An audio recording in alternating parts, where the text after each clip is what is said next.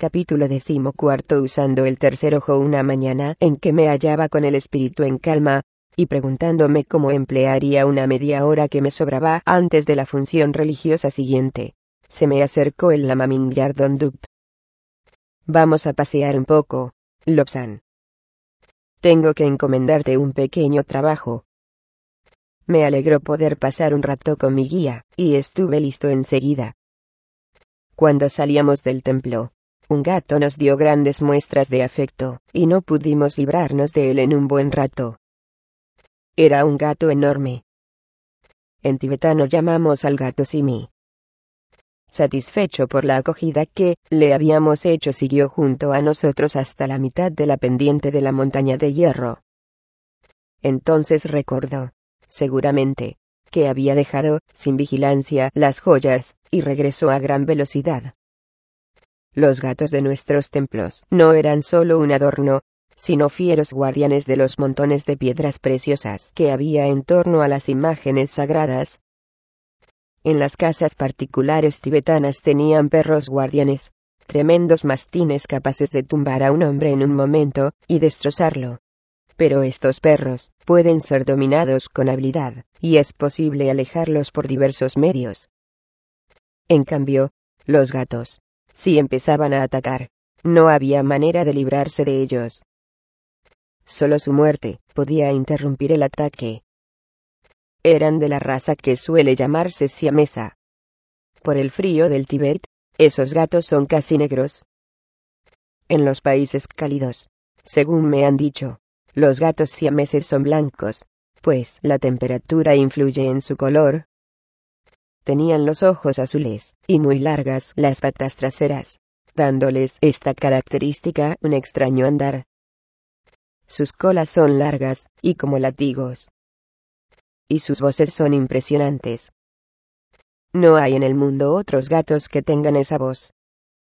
Su volumen y su riqueza de tonos son de una increíble variedad.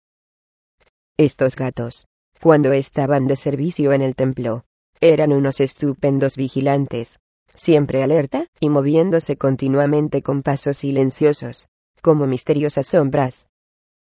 Si alguien intentaba llegar hasta los montones de joyas que no estaban guardadas por ningún otro medio, un gato saltaba del sitio más inesperado, quizá de lo alto de una imagen, y caía sobre el brazo del ladrón.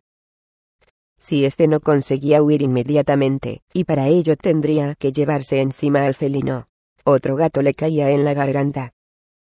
Y téngase en cuenta que estos gatos tienen garras de doble longitud que los gatos corrientes. A los perros se les puede alejar con un palo, o envenenar, o bien sujetarlos. Pero a nuestros gatos siameses, no hay manera de quitárselos de encima. Cuando luchan con los más fieros mastines, los ponen en fuga a los pocos minutos. Mientras estaban de servicio, Solo podían acercarse a ellos los que los conocían personalmente. Continuando nuestro paseo, seguimos por la carretera hasta doblar a la derecha por el Pargu Kalin. Dejamos atrás el pueblo de So. Pasamos por el puente de la Turquesa, y torcimos a la derecha, en el sitio llamado la Casa de Doring. Así llegamos junto a la antigua misión china. Entonces me dijo el lama Mingyar donde ha llegado una nueva misión china. Como ya te he dicho. Vamos a ver qué clase de gente es esta. Mi primera impresión fue muy desfavorable. Aquellos hombres se movían con arrogancia por dentro de la casa deshaciendo su equipaje. Traían armas suficientes para equipar a un pequeño ejército. Por ser yo entonces todavía un niño, podía investigar con mucha mayor libertad que los adultos. Con toda tranquilidad, me acerqué a una ventana abierta. Y así estuve un rato hasta que uno de los chinos se fijó en mí. Lanzó una maldición en chino, expresando serias dudas sobre la honra desde mis antepasados. En cambio, no parecía dudar de cuál iba a ser mi futuro, porque se dispuso a arrojarme a la cabeza lo primero que encontró a mano pero me aparté, y el hombre quedó desconcertado. En unos segundos, me había perdido de vista. Las auras de esa gente son terriblemente rojas. Durante todo el camino de regreso, el lama Mingyardondup fue muy pensativo. Horas después, cuando terminamos de cenar, me dijo he estado meditando acerca de esos chinos. Voy a proponerle al Dalai Lama que empleemos nuestras facultades especiales. ¿Te consideras capaz de observarlos, oculto detrás de un biombo? Si crees que puedo hacerlo, maestro, sin duda algunas podría hacerlo. El día siguiente, no pude ver a mi guía, pero al otro, me dio clase por la mañana, como de costumbre. Y después del almuerzo, me dijo esta tarde, vamos a dar un paseo, Lobsan. Aquí tienes un pañuelo de primera calidad. Así que no necesitas de tu clarividencia para saber a dónde iremos. Te doy diez minutos, para que te prepares, y luego ven a reunirte conmigo en mi habitación. Yo antes he de ver al abad. Descendimos de nuevo la montaña de hierro por aquella senda tan pendiente y escabrosa. Tomamos un atajo, y llegamos muy pronto al Norbulinga. Al Dalai Lama, le gustaba mucho este parque de la joya, y pasaba allí casi todo su tiempo libre. El Potala era un sitio magnífico por fuera, pero en su interior, resultaba la atmósfera demasiado cargada con tanto incienso, y tanto humo de lamparillas. Durante siglos había estado cayendo la grasa de las lamparillas en el suelo, y era frecuente que los solemnes lamas se dieran formidables resbalones que los dejaban en ridículo. Como es natural, el Dalai Lama no quería exponerse a dar tan risible espectáculo, y por eso se quedaba en los jardines todo el tiempo que podía. El Parque de la Joya estaba rodeado por una cerca de piedra de unos tres metros de altura, el parque tiene solo un siglo. Dentro hay un palacio con torrecillas de oro, y consiste en tres edificios, donde se realiza el trabajo oficial. El recinto interior, formado por otro muro de piedra, era el jardín privado del Dalai Lama. Se ha dicho que los altos funcionarios no podían penetrar en ese recinto, pero esto no es cierto. Yo he estado allí unas treinta veces y sé lo que digo. Había en el parque un lago artificial con dos islas, en cada una de las cuales se elevaba una casa de verano. El Dalai Lama pasaba mucho tiempo en estas casas, y meditaba muchas horas. Dentro del parque había un cuartel donde se alojaban unos 500 hombres, que constituían la guardia personal del Dalai Lama. Aquel lugar era a donde me conducía el Lama Mingyardon Era mi primera visita al parque, cruzamos una puerta muy ornamental que daba entrada al recinto privado. Una gran variedad de aves picoteaban en el suelo en busca de comida. No se asustaron. Ni uno de estos pájaros salió volando. Más bien parecían esperar que nosotros nos desviásemos para no molestarlos. El lago era de lo más plácido y liso, como la superficie de un espejo de metal muy bien pulido. La vereda de piedra estaba recién blanqueada, y por ella fuimos hasta la más alejada de las dos islas, donde el más profundo parecía sumido en importante meditación. Al acercarnos, levantó la vista y nos sonrió. Nos arrodillamos, pusimos los pañuelos sobre sus pies, y nos dijo que nos sentásemos frente a él. Tocó una campanilla para que sirviesen el té sin el cual, no empezará una conversación sería ningún tibetano. Mientras esperábamos, me habló de las diferentes clases de animales que tenía en el parque, y me prometió enseñármelos más tarde. Por fin llegó el té. En cuanto se alejó el lama que lo había traído, me dijo el Dalai Lama mi buen amigo Mingyar me dice que no te gustan los colores áuricos de la delegación china. Dice también que traen muchas armas, Nunca has fallado en las pruebas de clarividencia. Dime, ¿qué opinas de esos hombres? Aquello me molestaba. No me gustaba contar excepto a mi guía lo que veía en las auras, y lo que significaban para mí. Yo tenía la convicción de que si una persona no veía por sí misma, era que tampoco debía enterarse. Pero, ¿cómo podía decirle aquello al jefe del Estado? sobre todo, si este no era clarividente. Honorable precioso protector, dije por fin, no estoy dotado para leer las auras de los extranjeros. Mi opinión no tendría valor alguno. De nada me sirvió esta respuesta, pues el más profundo, me dijo enseguida como poseedor de talentos muy especiales, perfeccionados por las artes de nuestros antiguos, es tu deber decir lo que sepas. Te hemos preparado para ello. De modo que di lo que sepas. Honorable precioso protector, esos hombres tienen malas intenciones. El color de sus auras revela que son traidores. Solo dije eso. El Dalai Lama pareció satisfecho. Bien, me has dicho lo mismo que a Mingyar. Mañana te ocultarás detrás del biombo, y observarás mientras están aquí los miembros de la misión china. Has de tener la absoluta seguridad, ¿comprendes? Escóndete ahora, para ver si nadie podría darse cuenta de que estás ahí dentro. La prueba demostró que, se me veía un poco.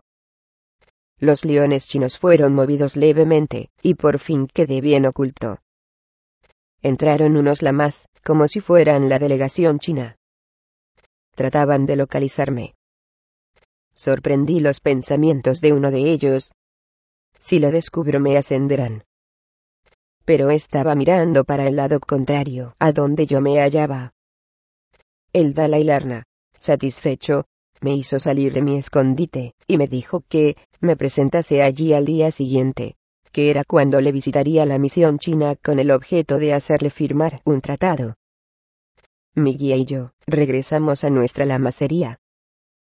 El día siguiente, hacia las once de la mañana, volvimos al recinto privado, el Dalai Lama me sonrió, y ordenó que me dieran de comer antes de esconderme.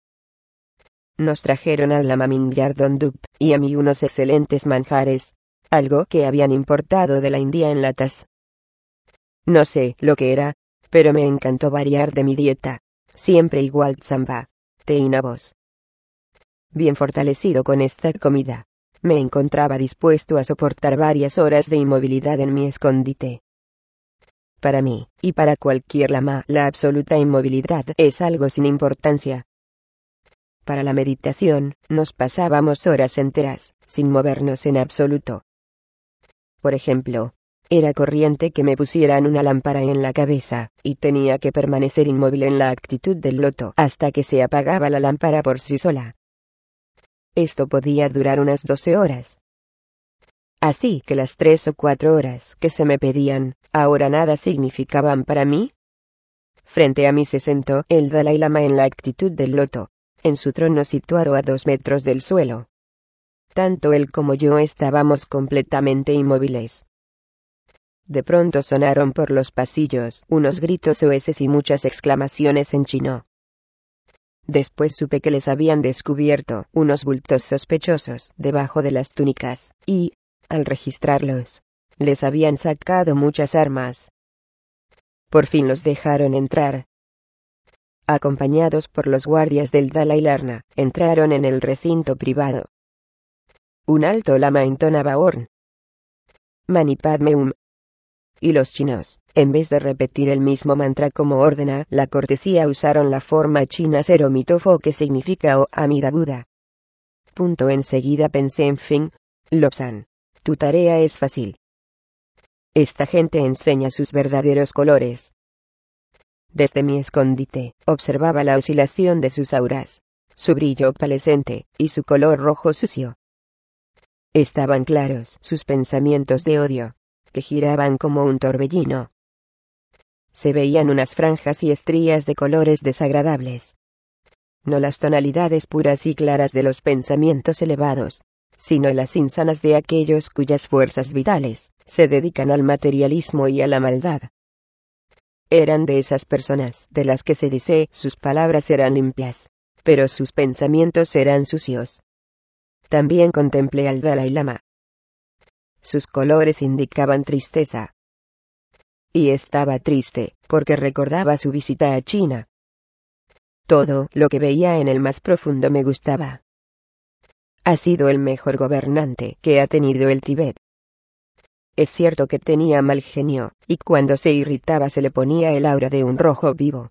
pero en nuestra historia, quedará como el Dalai Lama que con más devoción, ha servido a su país. Desde luego, yo le tenía un gran afecto, y solo había una persona a quien estimase más que a él el Larnamin Yardondup, por quien sentía más afecto. La entrevista no condujo a nada positivo, ya que aquellos hombres no iban como amigos, ni de buena fe. Solo pensaban salirse con la suya, sin importarles los medios. Querían territorios, querían dirigir la política del Tíbet y querían oro. Esto último era lo que más les atraía desde hacía muchos años. En el Tíbet hay cientos de toneladas de oro, pero lo consideramos como un metal sagrado. Según nuestras creencias, la tierra queda maldita si se saca de allá el oro, de modo que se le deja en los yacimientos solo se pueden coger algunas pepitas que arrastran los ríos. He visto oro en la región de Chantán, a la orilla de rápidas corrientes, lo mismo que se ve arena a la orilla de cualquier río. Esas pepitas o arena las fundíamos para hacer adornos de los templos. Para nosotros, el oro es metal sagrado, para usos también sagrados. Incluso las lamparillas, las hacemos de oro. Desgraciadamente, el metal es tan blando que esos objetos se retuercen con mucha facilidad. El Tíbet tiene una extensión ocho veces mayor que la de las Islas Británicas. Grandes zonas están aún sin explorar, pero en mis viajes con el Lama Mingyardon he visto que tenemos oro, plata y uranio. Nunca hemos permitido que los occidentales exploren nuestro terreno a causa de la vieja leyenda a donde va el hombre de Occidente allí hay guerra. El lector debe recordar cuando lea trompetas de oro, platos de oro, cuerpos cubiertos de oro, que el oro es un metal muy abundante en el Tíbet y que no se considera como un metal precioso, sino sagrado. El Tíbet podría ser uno de los grandes almacenes del mundo, si la humanidad trabajase al unísono para lograr la paz, en vez de esforzarse tan inútilmente por conquistar el poder. Una mañana entró a verme el lama Mingyardon cuando yo copiaba un viejo manuscrito. Lobsan, tendrás que dejar eso por ahora. El precioso ha enviado a buscarnos. Tenemos que ir al Norbulinga, y los dos juntos, ocultos. Hemos de analizar los colores de un extranjero que ha llegado del mundo occidental. Tenemos que darnos mucha prisa, porque el más profundo quiere vernos y hablar con nosotros antes. Esta vez no habrá pañuelos ni ceremonias. Es muy urgente. Le miré un instante y enseguida me puse en movimiento. Solo el tiempo de ponerme una túnica limpia, honorable maestro. No tardé en arreglarme. Caminamos a toda prisa, y llegamos a las puertas de Norbulinga o Parque de la Joya. Los guardias se disponían a alejarnos cuando reconocieron al Lama Mingyardon cambiaron de actitud inmediatamente. Nos llevaron al jardín interior, donde se hallaba el Dalai Lama. Me desconcertaba no tener ningún pañuelo que ofrecerle, y no sabía cómo acercarme a él. Pero el más profundo nos miró sonriente, y dijo siéntate, Mingyar, y tú también, Lobsan. Veo que os habéis dado mucha prisa. Nos sentamos y esperamos a que él nos dijese lo que deseaba de nosotros. Estuvo meditando un buen rato, como si ordenase sus pensamientos en determinado orden de batalla. Por fin dijo hace algún tiempo, el ejército de los bárbaros rojos, los ingleses invadió nuestra sagrada tierra.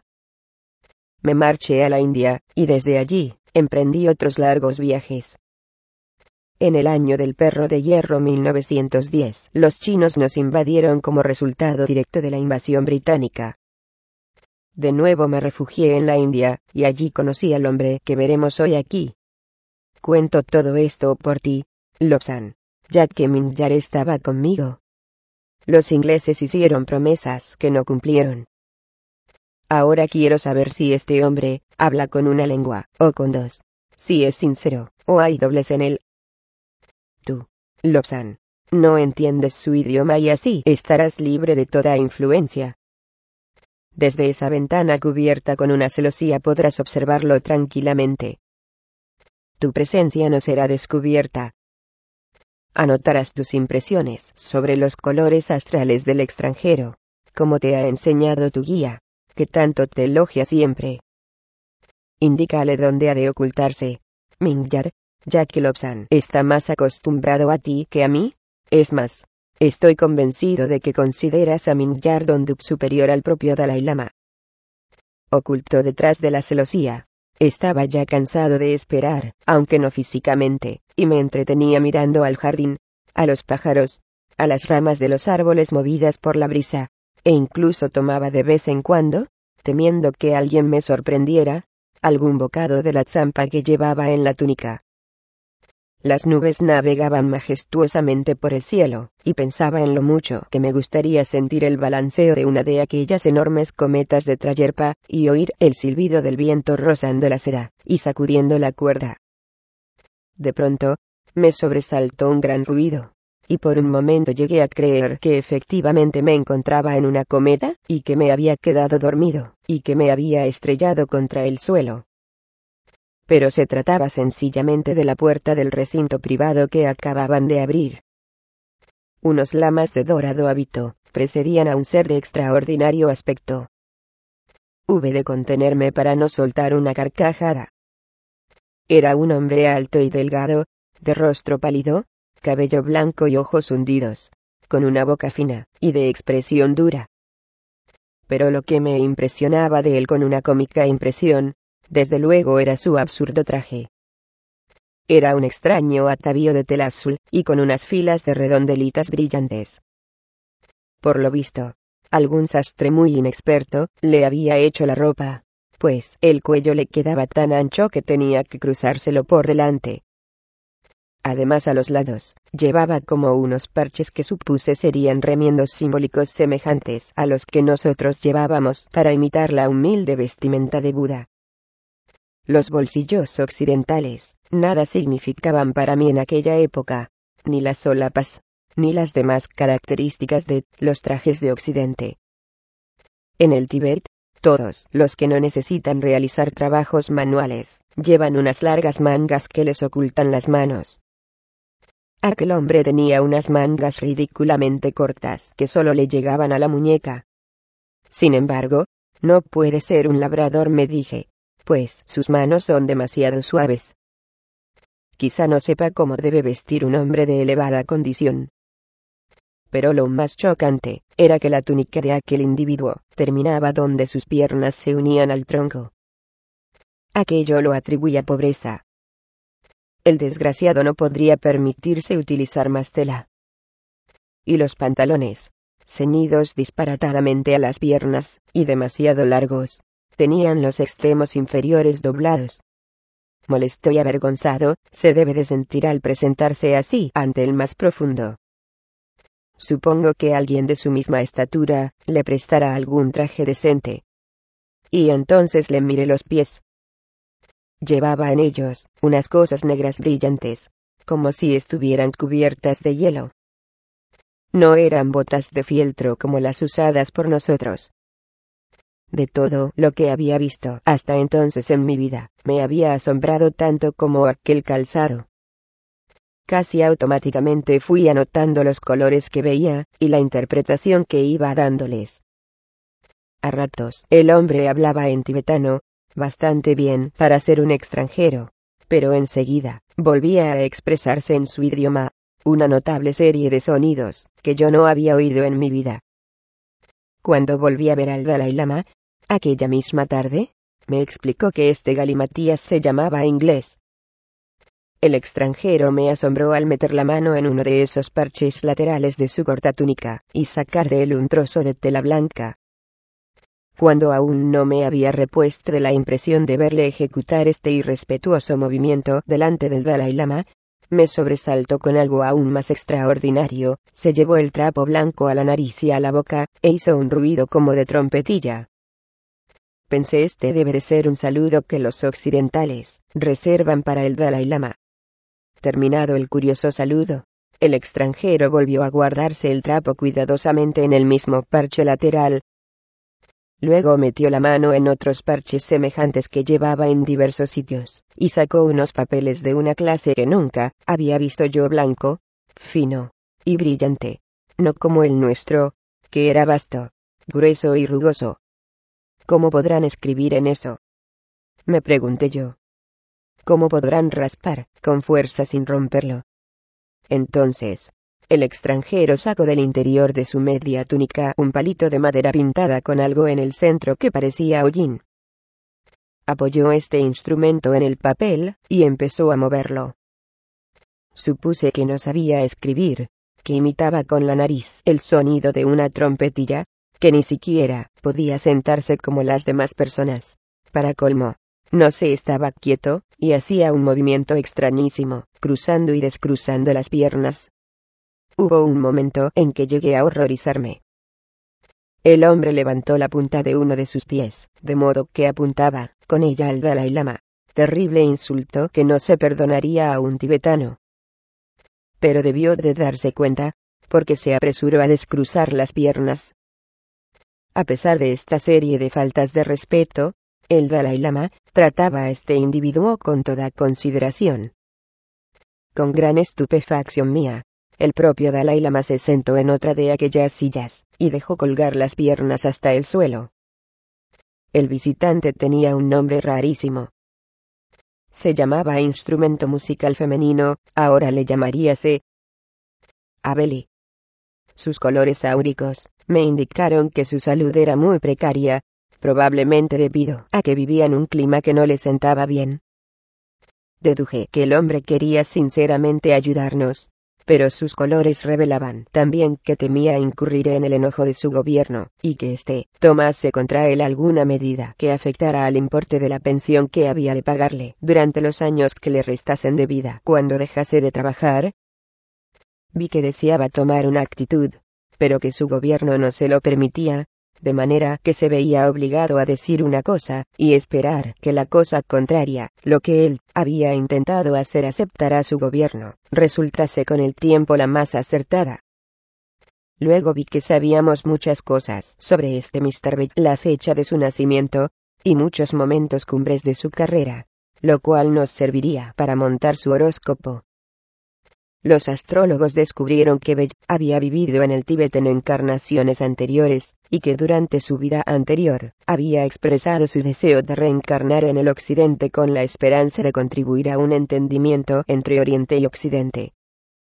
Hace poco tiempo, me dijeron que ha contado esto mismo en un libro que ha escrito. Hemos llegado a la conclusión de que si este hombre hubiera podido influir en su gobierno en el sentido que él quería, no habría llegado a producirse la invasión comunista de mi país. Sin embargo, las predicciones habían dicho que esta invasión se produciría, y las predicciones nunca se equivocan. Según parece, el gobierno inglés estaba muy alarmado porque sospechaba que el Tíbet había celebrado tratados con Rusia. Esto no es digno de los ingleses. Gran Bretaña no quería llegar a ningún acuerdo con el Tíbet, y, por otra parte, quería impedir que el Tíbet se hiciera otros amigos. Todo el mundo podía firmar tratados de amistad, comerciales, o de mutua defensa, menos nosotros. Y ante la sospecha de que hubiésemos llegado a hacerlo, Gran Bretaña se proponía invadirnos, o estrangulamos. Lo mismo daba. Este Mr. Bell, que nos conocía bien, estaba convencido de que no nos interesaba aliarnos con ningún país.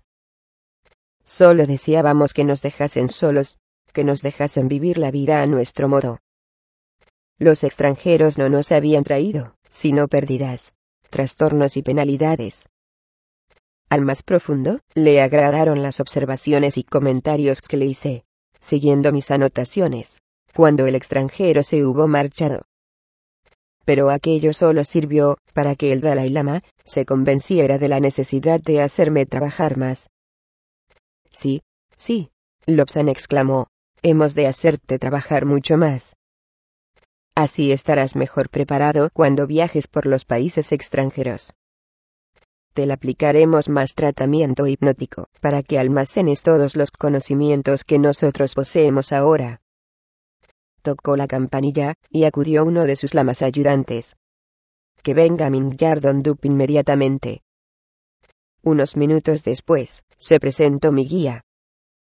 Venía con toda calma. Por nada del mundo, se apresuraba aquel hombre.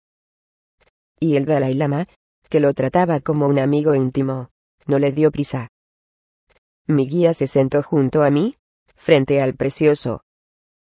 Llegó a toda prisa un ayudante con té y cosas de la India. Cuando nos subimos sentado, el Dalai Lama dijo Mingyar, has acertado. Este muchacho tiene talento. Pero aún se puede perfeccionar más, y debe desarrollarse. Toma todas las medidas que estimes convenientes, para que esté preparado lo mejor y más pronto posible. Emplea todos los recursos de que disponemos, ya que, como se nos ha advertido tantas veces, vendrán malos tiempos para nuestro país, y debemos disponer de alguien que esté en condiciones de compilar el archivo de las antiguas artes. Así, tuve que aprovechar aún más el tiempo. A veces, me sacaban de mis estudios, para que interpretase los colores de alguna persona, un abad de alguna lejana lamasería, algún dirigente político de una provincia no menos distante. Fui uno de los más asiduos visitantes del Botala, y del Norbulinga. En el primero me permitían usar a mi antojo los telescopios que tanto me distraían, sobre todo uno de enorme tamaño montado sobre un gran trípode, un telescopio astronómico. Me pasaba muchas horas de la noche contemplando las estrellas y la luna. El lama Dup y yo íbamos con frecuencia a la ciudad de Lhasa para observar a los visitantes. La gran clarividencia de mi guía, su amplio conocimiento de las gentes, y su gran sabiduría, le permitían comprobar y ampliar mis interpretaciones. Era de apasionante interés detenerse ante el puesto de un mercader, y escuchar cómo alababa el hombre sus mercancías, y comparar estos pregones con sus pensamientos, que para nosotros estaban tan claros como sus palabras. Además, mi memoria se desarrolló mucho. Durante muchas horas, escuchaba los pasajes que me leían, y luego los repetía al pie de la letra. Para facilitar este aprendizaje, me hacían caer en trance hipnótico mientras me leían trozos de las más viejas escrituras.